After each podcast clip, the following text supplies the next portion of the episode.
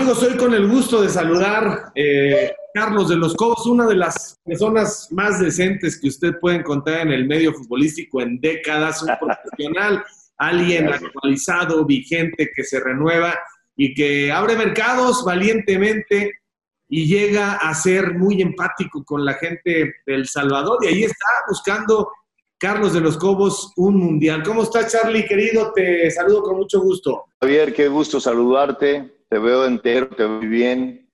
Eh, veo que te has cuidado bien en esta pandemia que a todos nos ha, nos ha este, desestabilizado, ¿verdad? Pero muy bien, gracias a Dios. Muy bien, contento, ya casi dos años trabajando en El Salvador y contentos. Pero este no es tu primer ciclo, ¿no? ¿Ya habías estado involucrado con ellos? Sí, estuve en un proceso de 2006 a 2009, cuatro años totales este, para en, hacia, hacia el Mundial de Sudáfrica, recordarás, 2010. Ahí estuve, fue una experiencia maravillosa, maravillosa y, y bueno, como son las cosas, ¿no? Eh, se vuelve a presentar la oportunidad y este, ya son dos años de estar en El Salvador. Lamentablemente se interrumpió la, la buena inercia que traíamos, que nos traía nuestra selecta con esta situación de la pandemia, pero estamos en la pelea, estamos con, muchos deseos de, poder llegar al octaval en el nuevo formato que definió y, este, y lógicamente cumplirle el sueño a tanta gente que lo desea, los, los hermanos salvadoreños, que tanto lo desean, ¿verdad? De estar en un mundial. Dejaste muy buena imagen porque pasa el tiempo y se piensa siempre en ti como una opción, ¿no? Fíjate que sí, se hizo un buen trabajo, Javier. Este, ya tenían, ya tenían algunos procesos de no llegar a un hexagonal. Para El Salvador ha sido siempre difícil, acuérdate que El Salvador ha asistido a, solo dos mundiales, el mundial de 82 en España y antes en el de 70 aquí en México. Este, y ha sido siempre difícil y es una ilusión, una ilusión que, que, vive siempre presente, el poder volver a un mundial. Lo que sucede es que los tiempos han cambiado, eh, tú sabes que el fútbol es muy competitivo, eh, países dentro de esta área de han evolucionado, han, ido transformándose y lógicamente es, difícil, siempre es difícil pensar, pensar estar en un mundial, pero ya viste que Panamá lo logró en el mundial pasado, este, todo, todo requiere también de mucho trabajo y una dosis ahí que, fortuna, porque siempre está presente en, en, estas situaciones, ¿no? Pero el trabajo y la, la capacidad del grupo que puedas manejar y la convicción de poderlo lograr. Y, hemos ido avanzando con esta nueva generación de jugadores. ¿Qué tiene el futbolista salvadoreño? ¿Qué le reconoces eh, como principal atributo? Hemos ido a las eliminatorias y la gente lo vive con el mismo fervor que los mexicanos, que los ticos, que los guatemaltecos, que los hondureños. Son gente súper comprometida con el fútbol. Así es, Javier, tienes razón. Buena pregunta, porque normalmente eh, yo comento qué, virtudes le encuentro al, al, futbolista salvadoreño. Primero es su temperamento. El futbolista salvadoreño es, es, valiente, es, como decimos comúnmente, es de garra, es un jugador de garra. ¿sí? Esa, esa actitud hay que canalizarla, ¿no? Porque eh, si no la canalizas bien, eh, terminas este, siempre teniendo jugadores expulsados en los juegos. Pero eso, primero el, temperamento, técnicamente son muy buenos, es decir, eh, la técnica es una de las, de las virtudes del, salvadoreño y parece, aunque pareciera, medio gracioso, pero tiene que ver, créemelo, tiene que ver con, con las condiciones en las que ellos juegan y entrenan sus, normalmente en, sus, en su país, ¿no? Buenas canchas, no son buenas canchas en los estadios, no es buen césped, este, que permite y que, le facilita la labor al jugador. Al contrario, ellos tienen que este, eh, multiplicarse para mejorar en su técnica porque la pelota no viene tan, tan, simple, tan, tan franca como en un estadio azteca o en un estadio de Querétaro o el, el que tú pongas de aquí de México, ¿no? Entonces, esa situación los hace, los hace crecer y mejorar en el aspecto técnico. Técnicamente son buenos, y, este, y cuando creen en ti, los muchachos se entregan. Cuando los convences, ellos se entregan. Y ahí hemos ido avanzando. Te decía que, este, que ha sido un año, he dirigido 21 partidos, hemos ganado 14 de esos 21, son seis eh, derrotas y una, un solo empate. Ha sido, ha sido productivo lo que han hecho los muchachos y ahora viene una, paz, una, una etapa difícil, difícil por, por, por, todas las circunstancias que he vivido en el mundo entero, ¿no? Eh, nuestros muchachos en El Salvador ahora están parados, no han podido entrenar, ya tienen meses que no han podido entrenar, no han podido competir, no han podido jugar. Estamos viendo ya la posibilidad de, de que a finales de este mes podamos tener a los jugadores para iniciar una pretemporada, porque tú sabes que en octubre y noviembre tenemos competencia FIFA. Pero básicamente esas virtudes que te platiqué eh, tienen estos muchachos. Oye, ¿cómo te trata el medio periodístico? ¿no? Hay tanta rivalidad con México que ellos también trascienden esto, es decir, ya no es importante que sea un técnico del país donde más rivalidad hay, sino es alguien que justamente por esa supremacía que tiene el fútbol mexicano les puede aportar valor, ¿no? Por ahí ya es la reflexión. Así es, tú sabes que en el periodismo siempre hay diversas, diversas eh, eh, formas de, manejarse. Eh, hay, hay, gente que, ha apoyado el proyecto, que cree en el proyecto, que cree en, mi persona, que, que sabe y, y, conoce su realidad, porque es muy importante conocer la realidad que tiene el fútbol del mismo país, y otros que quizá piensen diferente, pero en general yo, yo siento que el mayor porcentaje del, periodismo entiende perfectamente, conoce su realidad y ha aprobado, ha ido aprobando el, proyecto, el desarrollo de nuestro proyecto. Charlie, en este tipo de entrevistas lo que buscamos es recuperar un poco el camino. La gente ya sabe que estuviste en el América, que estuviste en selección nacional, mundialista, que has dirigido por aquí, por allá, pero un poco cuál es el precio, cuánto costó este recorrido. Hoy estás en la plenitud de la vida, muy joven, fuerte, con proyectos, sano, con la familia completita, así que seguramente estás más tranquilo que cuando uno tiene 20 o 30 años, ¿no? Como que hoy las cosas se paladean mejor. Pero a ver, ¿dónde naciste? ¿Cuántos hermanos eh, tienes o tuviste? ¿Tus papás qué hacían? Cuéntale un poco a la gente tus primeros años. ¿Cómo no? ¿Cómo no, Javier? Mira, eh, yo nací en el año del 58 tengo 61 años cumplidos. Eh, yo nací en Matamoros, Tamaulipas, en, la parte norte del país, en una ciudad fronteriza, frontera con los Estados Unidos, con Brownsville, Texas, con el estado de Texas, Matamoros. Yo nací ahí porque mi madre es oriunda, todavía vive mi madre, gracias a Dios, mi padre ya falleció, mi madre eh, nació en, Matamoros, mi padre trabajaba, como es, tú sabes cómo es el destino de, a veces de las relaciones, ¿no? Mi, padre fue a trabajar allá, a administrar unos ranchos de un hermano de él, de un tío mío, y estaban a 20, 30 kilómetros de, la ciudad de Matamoros, y los domingos, yo me imagino, estamos hablando de, no sé, de, hace muy, tantos años, que era prácticamente un pueblo grande, ¿no? Iban al, al centro, ahí a la, a la, catedral, los domingos, ahí conocí a mi madre. Así es como se da la relación de mis padres. Después nos cambiamos de, de, de, lugar de, residencia a la ciudad de Querétaro. Ahí yo crecí de los 6 a los 18, 19, que fue cuando yo ya me incorporé a, la América. Fuimos, eh, fuimos porque falleció lamentablemente una hermanita hace ya algunos años, en, el, en 1999 Evita, este, en paz descanse, fuimos ocho, ahora somos siete, somos tres varones y cuatro mujeres. Ese es, eh, yo soy el tercero, no, en, orden descendente, yo soy el tercero. Este, y bueno, eh, la vida me ha andado llevando por, por todos lados. Tú sabes que he vivido siempre dentro con el fútbol y para el fútbol y del fútbol.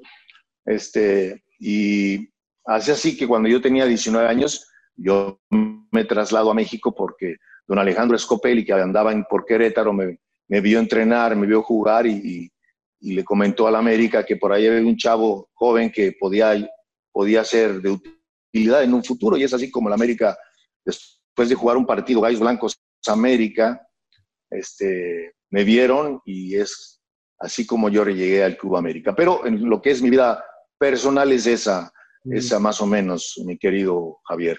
Y de Matamoros, ¿por qué se van a Querétaro tus papás? ¿Qué nuevo trabajo tiene tu papá? Mi padre, mi padre era, fue contador público, trabajaba en una empresa en Matamoros eh, como contador, primero administrándolo su hermano y también en, la ciudad con, este, con una empresa eh, de un señor Franklin.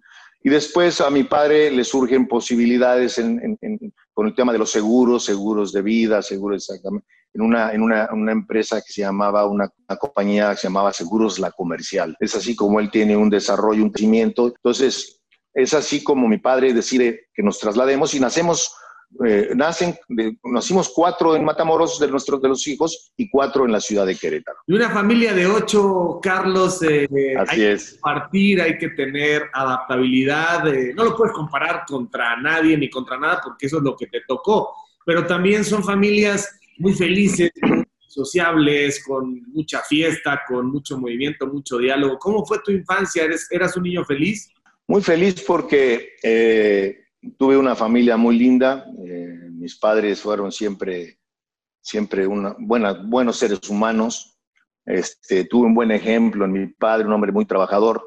Pues para, claro que los tiempos eran distintos, pero mantener a ocho chavos no era tan simple llegó a tener hasta tres trabajos. Mi padre, me, siempre estuve muy, muy orgulloso de él por, por, por, todo lo que, nos, lo que hacía por darnos dentro de sus posibilidades lo mejor. Y una familia muy conservadora, Javier, muy conservadora, de esas que de repente eh, cuando hay una evolución y un desarrollo de, en, el, en, el, transcurso del tiempo, pues nos cuesta de repente adaptarnos a, al momento, ¿no? Pero hay que hacerlo pero sí una familia muy conservadora, este, en una ciudad pequeña, muy conservadora. Eh, ahí tuve mis eh, amigos de infancia, hasta hoy los conservo a todos, ahí falleció uno o dos ya. Ahí tuve, ahí crecí, crecí corriendo entre los baldíos, en los solares, como le llamamos, en, en, los terrenos que aún no se fincaba y no se construía ninguna casa, trepándome en los árboles, este, este, como cualquier niño, ¿verdad? Pero con mucha salud, porque toda, toda la tarde cuando llegábamos de la escuela nos salíamos a la calle y llegábamos ya oscureciendo a la casa de regreso. Pero un mundo muy diferente, ¿verdad? Un mundo en donde eh, yo empecé y conocí la, un balón de fútbol en, en, Querétaro precisamente en una escuela llamada el Instituto Queretano de Hermanos Maristas. Mm. Entonces, ahí en la colonia era la cada jugábamos las famosas coladeritas, es decir, teníamos los, los, eh, las coladeras de los drenajes como porterías y eh, ahí, ahí este, fui desarrollando ciertas habilidades porque no había mucho espacio, pero fue una infancia muy linda. Yo recuerdo, tengo, digo, con, con ciertas, a veces ciertas limitaciones, pero cuando eres una persona, un niño feliz, pues no te, no te acuerdas de este tipo de situaciones, ¿no? Realmente creo que mis padres nos permitieron vivir una buena vida, una buena vida, una vida tranquila, tuvimos valores, tuvimos principios bien este, que nos transmitieron ellos y este, pues hasta la fecha toda mi familia vive, toda la familia vive en, mis hermanos y mi madre viven en la ciudad de Querétaro. Oye, Carlos, ¿y qué tipo de estudiante eras? bueno, serio, eh, responsable. La verdad, la verdad era muy buen estudiante. Perdóname que, lo diga, pero era muy buen estudiante. Eh, no, me mataba, no me mataba en, cuanto a el estudio, a estudiar demasiado, pero me, gustaba poner mucha atención. Yo siempre le decía a algún compañero de mis amigos que eran medios, medios flojones, decía, es que si tú pones atención al maestro, que te va a facilitar todo, porque vas al, vamos, entramos al, al, salón y estás distraído, ponle atención, vas a ver que, que este, te va a facilitar todo. Entonces me gustaba ponerle atención al maestro y este, fui, fue un buen, bueno, vamos a dejarlo, fui un buen estudiante. Sí, nunca, nunca reprobé un año, nunca tuvo problemas mi jefe para, mi padre, le decíamos jefe a mi papá, ¿no? Ah. Chief, jefe, le decíamos. Nunca, nunca tuvimos, este, nunca tuvo mi jefe ninguna queja, este, más cuando alguna vez me peleé por ahí, porque sí, de repente me peleaba, pero por el, por el tema de la escuela no había, no había problemas.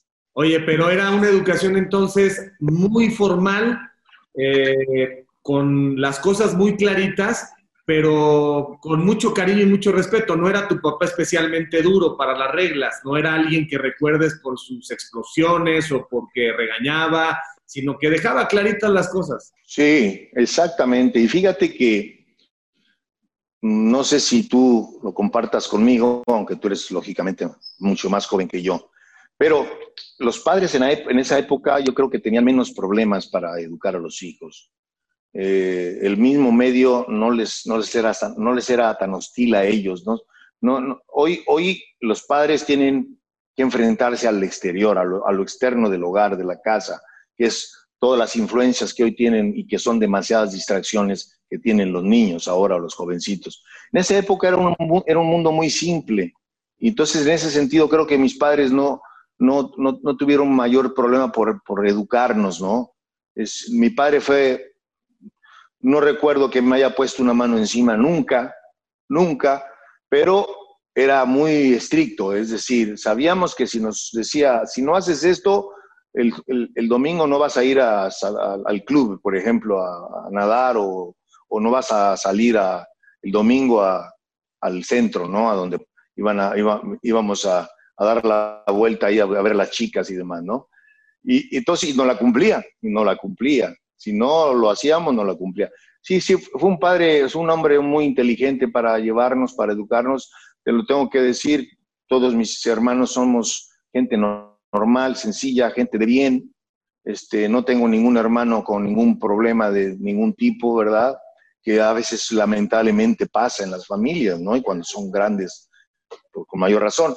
No, una familia muy, muy tranquila, este, no éramos como familia, no éramos muy sociables, mis padres no socializaban tanto, que considero ahí ah, quizá les falló un poco porque también eso te, te, llega a ti y luego te cuesta. A mí me costó mucho eh, eh, soltarme para cuando ya andaba yo solo en la vida, para poder eh, socializar. Me costaba de repente, cuando me invitaba a, un, a una fiesta, a, una boda, a un compromiso, me costaba un poquito, pero pues este, las cosas fueron cambiando. Pero sí, todo, la verdad que fue un niño feliz, mi querido Javier.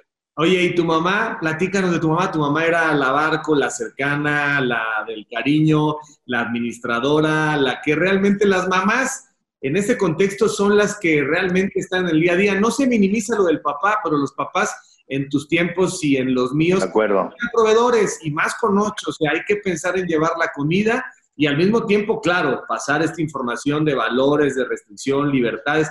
Pero la mamá es la que cría, ¿no? Eh, era, era el, digamos, era el, el eh, modelo, el modelo tradicional de la familia mexicana, ¿no? Como tú lo acabas muy bien de mencionar. Mi padre, el proveedor, la madre la que forma, la que educa, la que está al pendiente de los chavos, este, y, este, y eso, eso, eso era, fue fundamental para que considero, este, fuéramos todos gente de bien, gente de bien solamente, ¿no? Mi madre, un hombre, una mujer siempre en su casa, incluso hasta demasiado tiempo en su casa, este, la que planchaba, la que lavaba, este, la que hacía de comer, siempre, eh, siempre atenta a, los hijos, este, cuando tenía que regañar nos regañaba, pero una, una, una muy buena madre. Entonces, yo creo que solamente comentando, yo siento que eso ha sido una de las situaciones que se ha perdido en la actualidad, ¿no? Sobre todo en nuestro país, ese, ese modelo. Y, pero también es difícil porque ha habido mucha evolución, mucho desarrollo, ya las mujeres hoy quieren ser muy competitivas, son muy competitivas, les gusta, si, si, estudiar una carrera y es muy natural, les gusta ejercer, les gusta trabajar, es un mundo diferente. Pero en ese momento ese, ese era, y todos los, y todos las, y todas las casas de todos mis amigos eran exactamente igual, exactamente igual. La mamá en la casa, el papá que trabajaba, Exactamente igual. Oye, Carlos ver, empiezas a jugar fútbol, decías en las coladeritas, pero también en la escuela. ¿En qué escuela fuiste en Querétaro? Ya me dijiste, ¿no? Era, eran Instituto Queretano, una escuela marista que hasta el día de hoy existe. Este, ya canchas, los canchas, canchas de tierra. Canchas, tú sabes, canchas de, de, tierra y canchas de pasto también. Una, los, las escuelas maristas siempre se han distinguido, como el CUM, por ejemplo, en México, por tener muy buenas instalaciones deportivas y fomentar mucho el deporte, sobre todo el fútbol, ¿no? Entonces, cuando llegamos a Querétaro, mi padre ya tenía, tenía ya investigado qué, qué escuela podría ser este, la que, para que a mis hermanos y a mis hermanas en otra, en otra escuela también de monjitas eh, podrían ingresar, podríamos ingresar. Entonces ingresamos a esa escuela y ahí es donde yo juego fútbol a la, la primera vez. La primera vez es en un recreo, que salimos de clase a un recreo de 20, 15, 20 minutos, y ahí en una, tierra, en una canchita de tierra que estaba cerca del salón, empezaron a jugar y ahí me metí, ahí empecé a, ahí conocí el fútbol porque en Matamoros solamente, a pesar de que era muy pequeño, yo solamente veía béisbol en la televisión. Y eras bueno ya desde chavillo, desde chavillo cantabas. Fíjate, fíjate que siempre platico que considero que tenía, tenía habilidades porque conforme, fueron pasando el tiempo, las semanas y algunos meses, eh, ya me di cuenta que cuando se trataba de, de, armar los equipos y los maestros ponían a los capitanes eh, enfrente, normalmente me elegían pronto, ¿me explicó? Entonces digo, yo decía, yo pensaba, pues a lo mejor este, no soy tan malo, ¿verdad? Ya estoy agarrándole el, el hilo a, este, a esta situación. Entonces siempre, siempre me buscaban los primeros para elegirme dentro de los equipos. Y después, pues ya formé parte de la selección de la escuela, donde competíamos en, en, interescolares. Después ya formé parte de, la selección del, municipio y, luego del estado.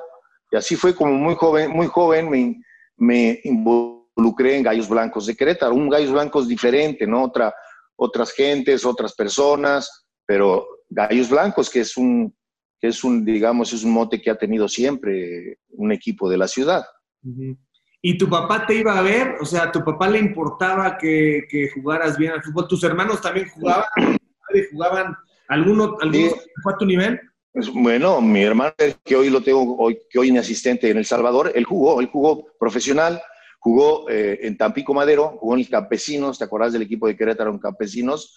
Y estuvo en Toluca, solamente que en Toluca eh, él tenía un problema de, de, la espalda, en la espalda, y no quiso operarse y, le rescindieron su contrato.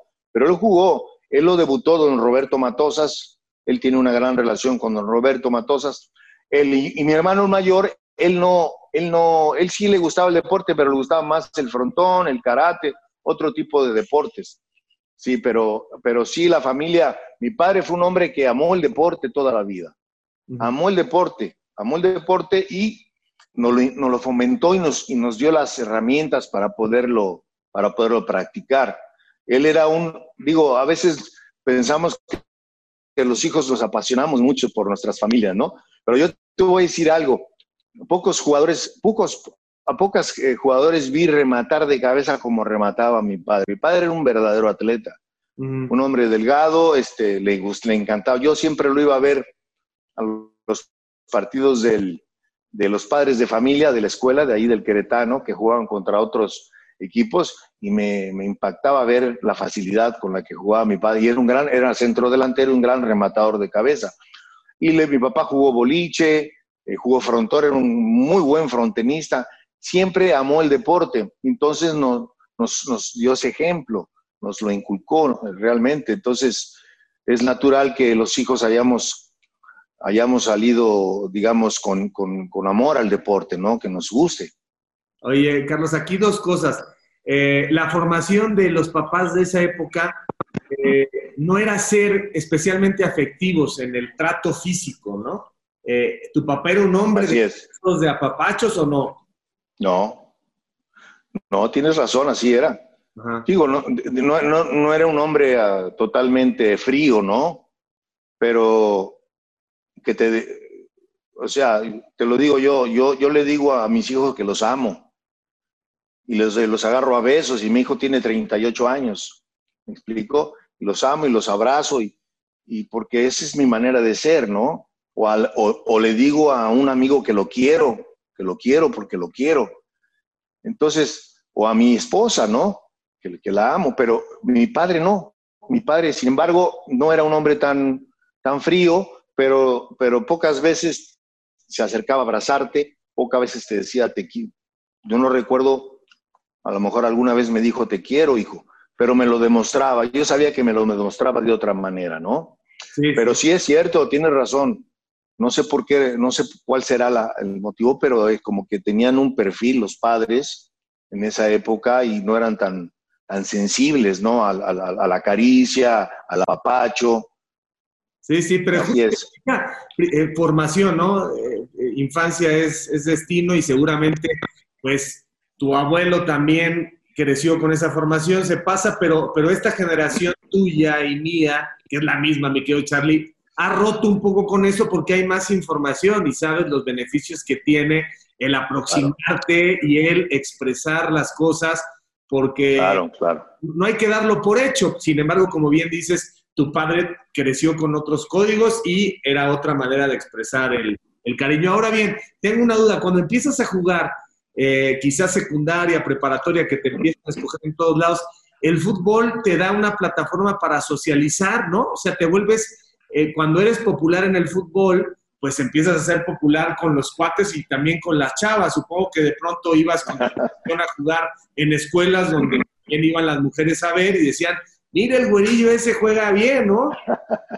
Pues sí, sí, sí, claro. Es decir, eh, tienes la posibilidad de conocer otras personas, de, convivir, o, e incluso hasta con, con las mismas rivales con los que te enfrentabas, ¿no? Pero algo importante que considero, y qué bueno que, tocas ese, ese, punto, me parece muy interesante, es que el fútbol te permite socializar con cualquier persona, venga del, del estrato social que sea y económico que sea, ¿no? Y eso, yo, eso es algo que a mí me agradó muchísimo.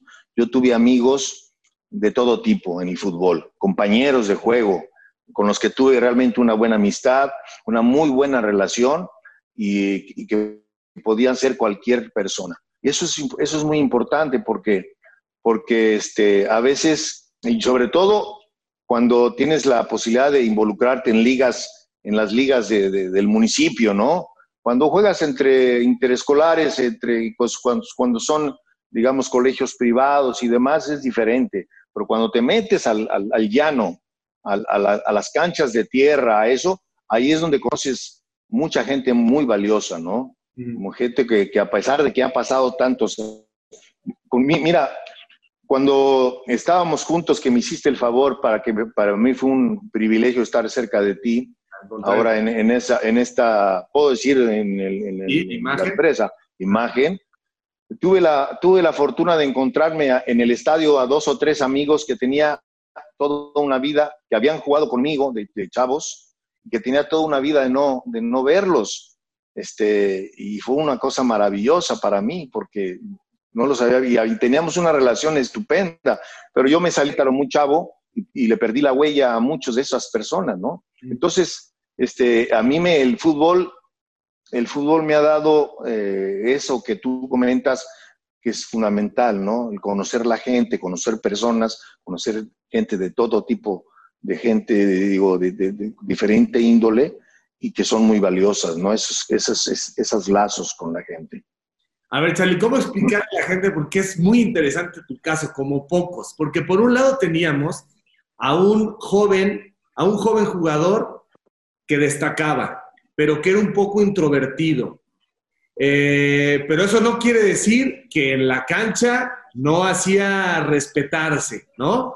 Eh, en calidad y también en personalidad y en meter la pierna. Cada vez que hablo con exjugadores del América, me dicen, no conocimos una persona tan decente, tan buena como Carlos de los Cobos, ¿no? En el vestidor, en la convivencia, pero en la cancha era implacable, era duro, era, o sea, podía sonreírle al rival y decirle buenos días casi, casi como saludo japonés, pero después Después toparse contigo para disputar la pelota era como estar frente al diablo.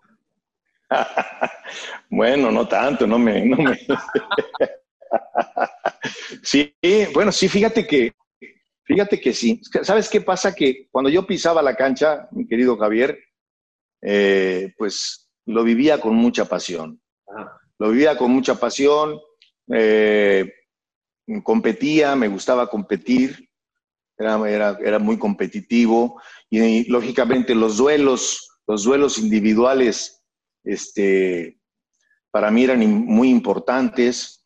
Eh, tú sabes que en América, pues eh, siempre había, no siempre fui titular, porque América siempre ha tenido estupendos jugadores, entonces tenías que estar al día, tenías que estar, tenía, a veces perdías tu, tu posición porque ya, ya había avisado el entrenador que si te expulsaban, aparte del partido que te echaban, que siempre te echaban un partido como mínimo, la comisión disciplinaria, el técnico también te iba a castigar un partido más. Entonces ahí perdías la titularidad.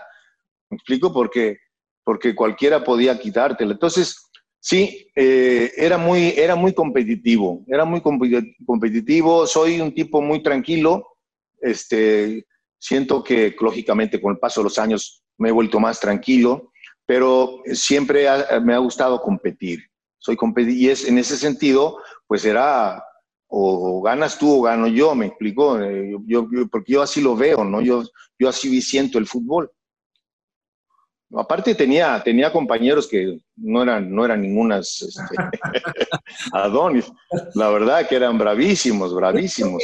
Yo creo que es muy interesante porque eras, parecías bueno, no, no parecías, ahora voy a utilizar las palabras correctas. Eras demasiado decente para ese medio, pero al mismo tiempo tenías el nivel de competitividad y de ambición que te iba a permitir defender tu lugar a como lugar y llevar al límite tus capacidades futbolísticas, que eso es, eso es buenísimo. A ver, cuando llegas, primero ya estás jugando y te llevan al América, cuando llegas a ese América, hay una bola de barbajanes ahí, hay una bola de gente con un colmillo retorcido y llega Carlos de los Cobos y la gente dice, pero este es demasiado tranquilo, demasiado buena onda, pero ya cuando te ven en la cancha dicen, ah, no, no, si es uno de los nuestros. ¿Con quiénes llegas y qué anécdotas tienes de aquellos que te recibieron por primera vez? Pues yo, yo llego en la temporada 78-79 cuando todavía, todavía estaba en ese, en ese equipo eh, pierna Fuerte, Javier Sánchez Galindo, el buen Popeye Trujillo, el buen Mario, Mario Pérez, el Pichojos.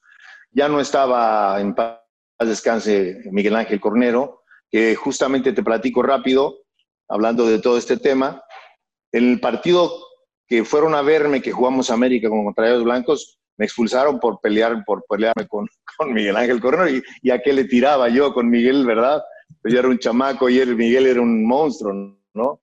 Bueno, este, estaba con ellos, estaba Cesario Victorino, estaba Hugo Enrique Quise todavía, porque estaban haciendo la, creo que la negociación del, cambio de, de Quise a Tecos y Miguel Ángel Gamboa a la América. Estaban, digo, yo estoy hablando de que Alfredo, Vinicio, Mario estaban empezando, ¿verdad? Estaban empezando y estaban empezando muy bien pero tenía gente de mucha, de mucho, de mucha personalidad, de una gran personalidad. Este, yo me acuerdo que, me decía el Pichojos, güerito, no te subas tanto, ¿eh? Ya te lo dije dos veces, me dijo, no te vayas tanto. Ya sabía que me le tenía que hacer caso, no me daban un jalón de orejas. Es decir, gente, gente buena, pero de mucha personalidad. Entonces yo aprendí mucho de eso yo aprendí mucho. Tú, traes tus, digamos, tus, tus, eh, tus, genes, si tú quieres por así llamarlo, pero también aprendes de la gente que está a tu alrededor. Estaba el negrito, el Lalo Regis, eh, Alfredo ya empezando a ser importante y Alfredo pues era un, un, líder y un, y aparte líder con el ejemplo, ¿no? Alfredo era una fiera en la cancha. Y no se diga Cristóbal, también ya era, un jugador importante. Entonces sí, sí, este, tuve la fortuna y siempre le he dado gracias a Dios, porque tú imagínate, yo jugué en un equipo que era el equipo de mi vida, de mis amores. Un sueño que me llegó de repente porque así lo quiso Dios, este, y sabía que no podía, no podía dejarlo, tenía que, no podía, ese reto era importante para mí, entonces esa competitividad me ayudó a mostrar que quería quedarme en el grupo, ¿no? Eh, y cuando llega el maestro Reynoso al club, bueno, el maestro Reynoso me dijo, si usted quiere, si usted quiere este, jugar, va a jugar acá, porque yo era, yo era un medio ofensivo, yo era un medio más ofensivo. Va a jugar acá, va a jugar atrás y va a meter pierna y, y, va a quitar pelotas y se las va a dar a él y a él, ¿no? Se las das al ruso, se las das a Lalo Vacas, este, y claro, pues yo quería jugar y hay que hacer la tarea como me la decía el, jefe, ¿no? Entonces sí, fue una experiencia maravillosa. Yo, creo que todas esto, tenemos un, tenemos un chat del, del grupo de, de, América, en donde están incluidos un montón de gentes de hace muchos años, están padrísimo, y es maravilloso, ¿no? Porque podemos platicar de muchas de estas cosas, Javier. Oye, ¿y desde cuándo le ibas a la América? ¿Desde los seis años? ¿Desde los siete años?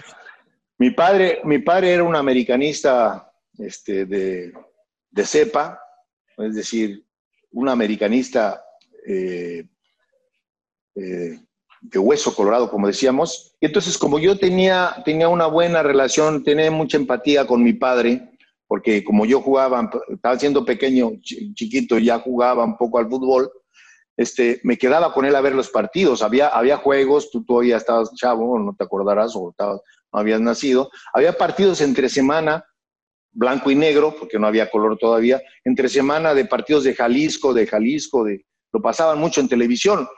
Y entre semana, bueno, pues a, a, ya, ya, era tarde y al otro día habría que ir a la escuela y mi papá me daba permiso de quedarme con él viendo el partido, ¿no? Y siempre al América, él América y América. Entonces me hice americanista por mi padre. Uh -huh. Mi madre, mi madre, mi, pa mi madre se llama América, mi madre te llama América. Uh -huh. Coincidencias de la vida, ¿no? Tengo una hermana que se llama América también, una sobrina. Eh, coincidencias, pero este, sí, yo soy americanista, me hice americanista eh, por mi padre, porque mi padre quiso mucho al equipo, siempre fue un fanático estupendo del América.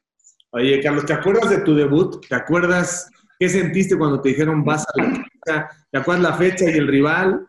Fue, fue, no sé exactamente, el rival fue Atlas, un partido nocturno, este, eh, todavía estaba Dirceu en la cancha, entré por Juan Antonio Luna, porque Luna debutó unos partidos antes que yo, es algo que siempre estaré agradecido al maestro eh, José Antonio Roca, a don José, que nos haya, haya creído en los jóvenes, porque él, él, él, él venía de una generación de, de, de, de, técnicos de mucha calidad eh, y que pensaba uno que siempre iban a apoyar a los, a los veteranos, a los... No, él, él creyó en nosotros, debutamos muchos con él, entonces él me hizo debutar esa noche eh, contra Atlas, que fue un partido que ganamos 5 a 0, todavía creo que pude festejar uno o dos goles con, con el grupo, es decir, eh, me acuerdo, tengo por ahí tengo un video de cuando me levantan a calentar y cuando está, no recuerdo quién es el que está narrando, no puede ser el, puede ser Cano, puede ser el señor Cano, pudo sí. ser. Uh -huh. Está diciendo este joven que viene de tal lado, es decir, todavía yo era un perfectamente, perfectamente desconocido, ¿no? Uh -huh. en, dentro del fútbol, pero este, ese día fue mi debut. Fue mi debut, eh, un, un nocturno en el Estadio Azteca, que le ganamos 5-0 a Atlas. La temporada 79-80. ¿Estaba tu padre en la tribuna? No, no estaba mi padre en la tribuna. No estaba. Fue una sorpresa cuando me. Porque fue una sorpresa, no pudo ir, pero fue una sorpresa cuando le dije que iba a ir a la banca. Ajá. Iba a ir a la banca.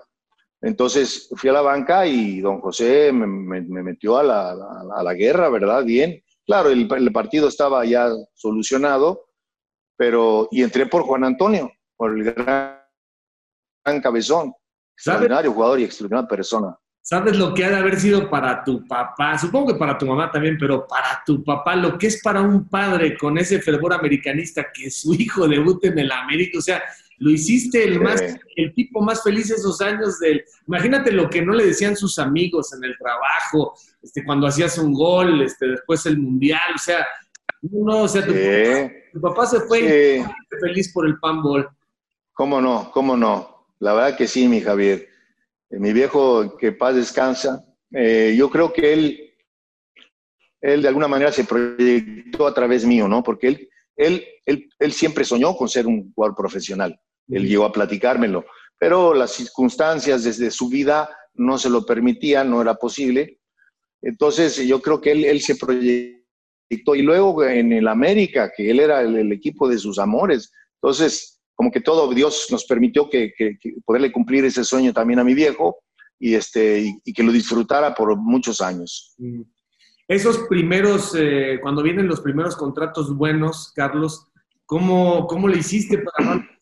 Porque tú veías a otros que lo que hacían era pues, comprarse coches y empezar a salir y vaya, como de pronto no tenían la preparación, eh, no solamente académica, sino familiar de principios y valores, pues ¿cuántos no viste que tiraron todo? Estabas consciente de que había que guardar y has guardado. Sí, gracias a Dios, sí.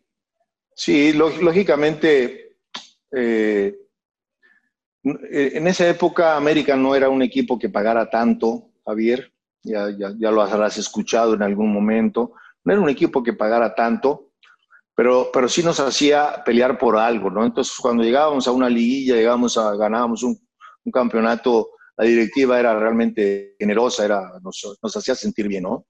Este, sí, también tenía, lógico, el, yo creo que una de las cosas importantes fue que me casé pronto. Conocí a una chica, mi esposa, eh, que hasta el día de hoy está conmigo, lógicamente, gracias a Dios. Ya tenemos nos casamos en el 82, o sea que ya tenemos 38 años de casado.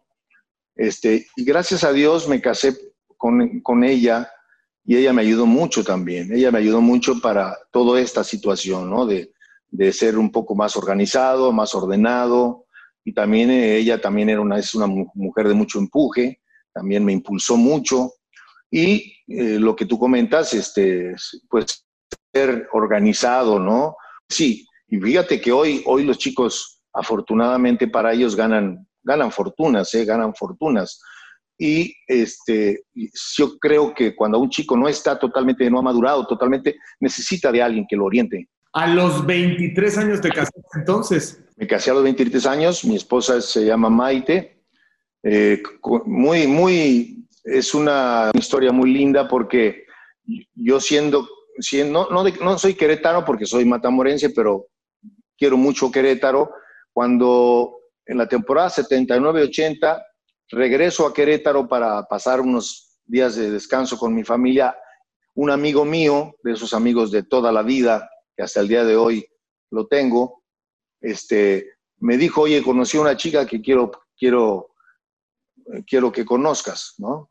Sabían que yo era hueso duro de roer, entonces no, no me lo creía. Le decía yo, no, hombre, no, no, no, no, no, hombre, quiero que la conozcas. Pues fue, fue, fue amor a primera vista. La vi y dije, no, esta es mi mujer, va a ser mi mujer. ¿Dónde te la presentaron o qué? Me la presentaron, eh, eh, su, tía tenía, había, acababa de fallecer mi suegra, no tuve el gusto de conocer a mi suegra. Y su tía eh, tenía unos meses de haber sido a radicar a Querétaro y tenía en una, la primer plaza comercial que hicieron en Querétaro, ya tenía dos o tres locales en donde vendían ropa. Y, está, y entonces mi, mi amigo tenía en esa misma plaza un local en donde él vendía este, yardas, cervezas y hamburguesas, cosas así.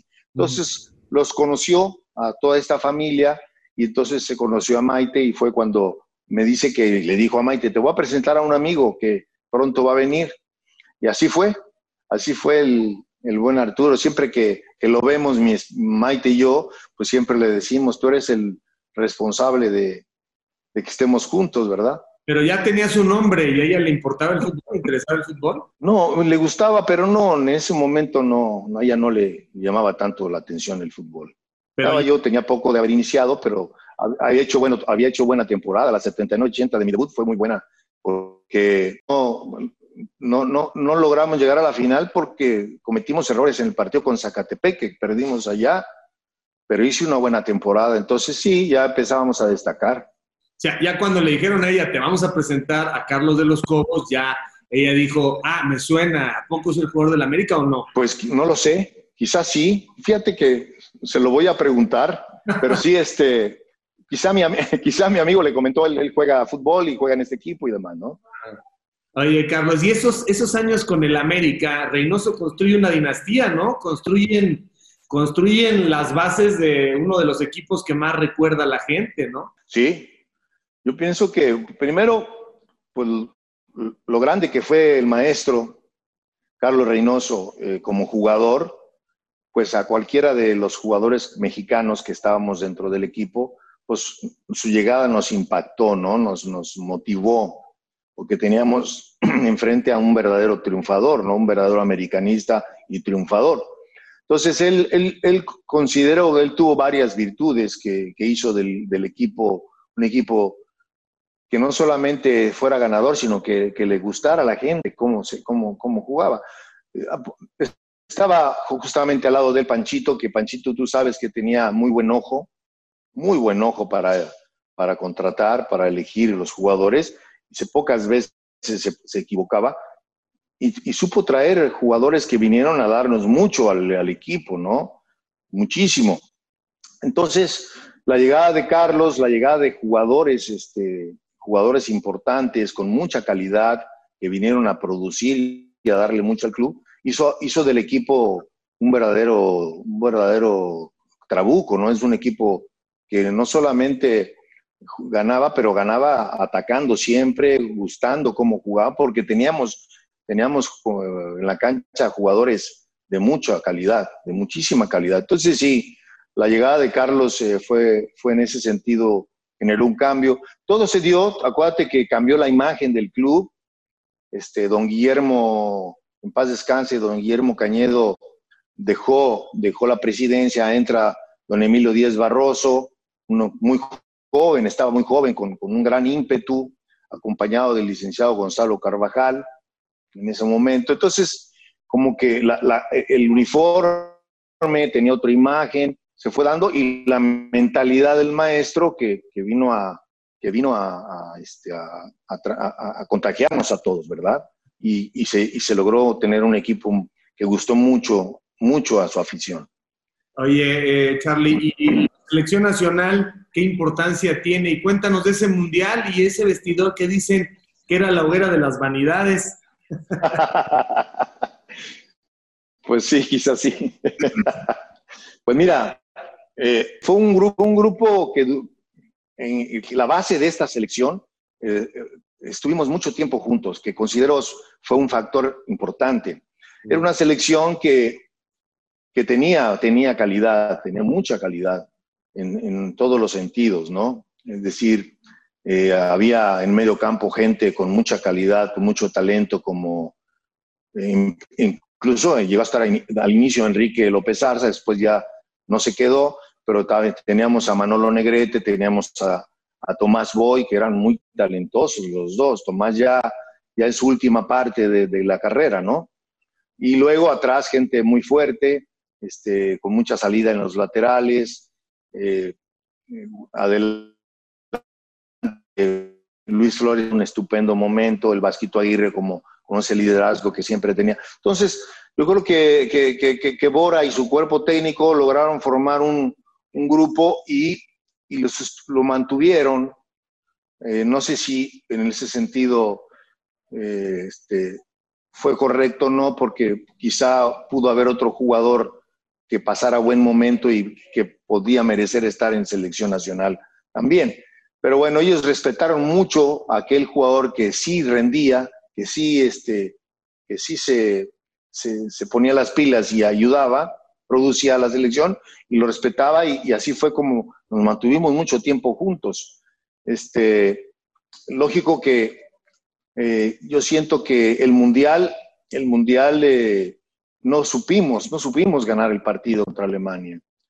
No supimos, eh, era, yo creo que ha sido la, ha sido la, la, la etapa, la, la, vez que hemos estado más cerca de un, de un, de una estar en una semifinal, ¿no? Llegar a cuartos, llegaríamos a, a semifinal, ¿no? Uh -huh. Sí, ¿verdad, Javier? Si hubiéramos ganado, hasta hubiéramos estado en semifinal, porque Alemania jugó con Francia, me parece, la semifinal. Entonces, eh, no supimos ganar el partido.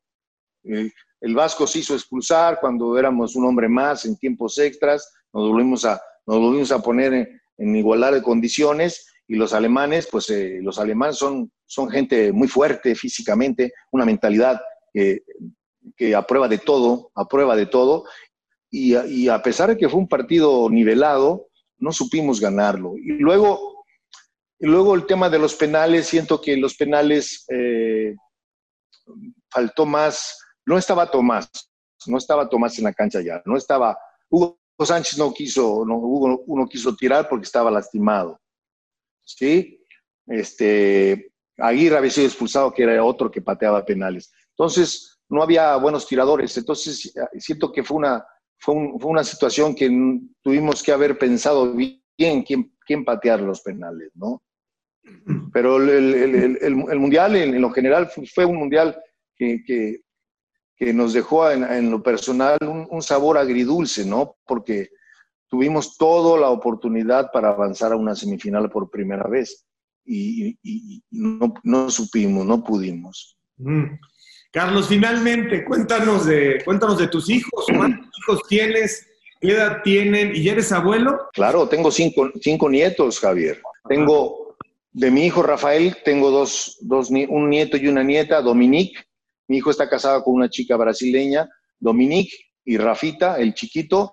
Y de mi hija Paulina, que está casada con un chico eh, de, Durango, este, tengo tres, que son Juan Carlos, Marcelo y María, la más pequeña. Así es, una cosa maravillosa.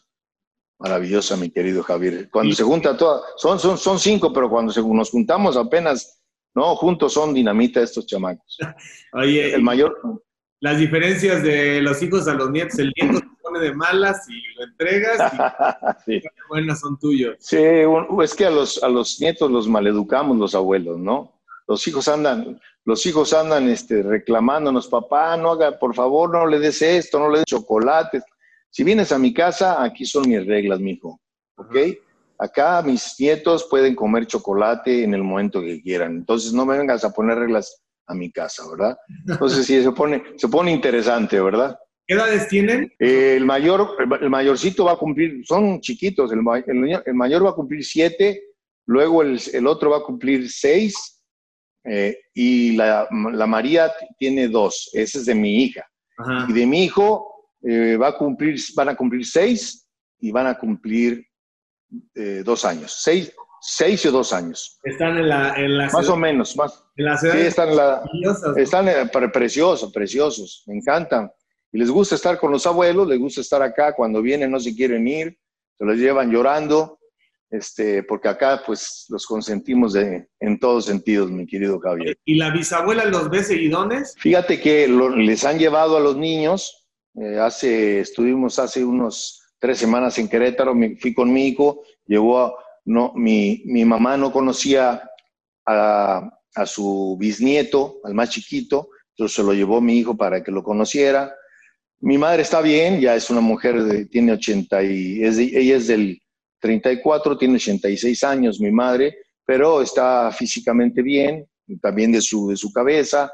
Este, bendito Dios, Dios nos, la, nos las ha protegido mucho en este tiempo difícil, pero bendito Dios, bien, una vida tranquila, Javier, este, queriendo siempre el fútbol, amando el fútbol, este, y, lógicamente con retos, ¿verdad? Con retos, con, con, metas, con sueños, porque yo creo que cuando la gente deja de soñar o deja de este, establecerse retos, pues entonces ya, se, ya, viene la, la debacle, ¿no? Carlos, ha sido un placer que nos hayas eh, abierto a las anécdotas, eh, tus pensamientos, a las reflexiones y bueno, pues tienes el éxito que, te mereces y que has construido y mira, en estos tiempos estar sanos, estar con la familia, estar con trabajo, lo demás son lujos. Mi, mi cariño, Charlie, mi gratitud, mi respeto y en el camino andamos. Has correspondido, mi querido Javier, me dio mucho gusto verte bien Salúdame a tu familia y que Dios te bendiga. Cuídate. Igualmente, suerte con El Salvador, que califique El Salvador al Mundial. Así que camaradas, por favor, no dejen de seguirme a través de todas mis redes, de suscribirse a mi canal, dale a la campanita, dale like. No te olvides de dejarme tus comentarios, yo mismo estaré respondiendo. Cambio y fuera, camaradas.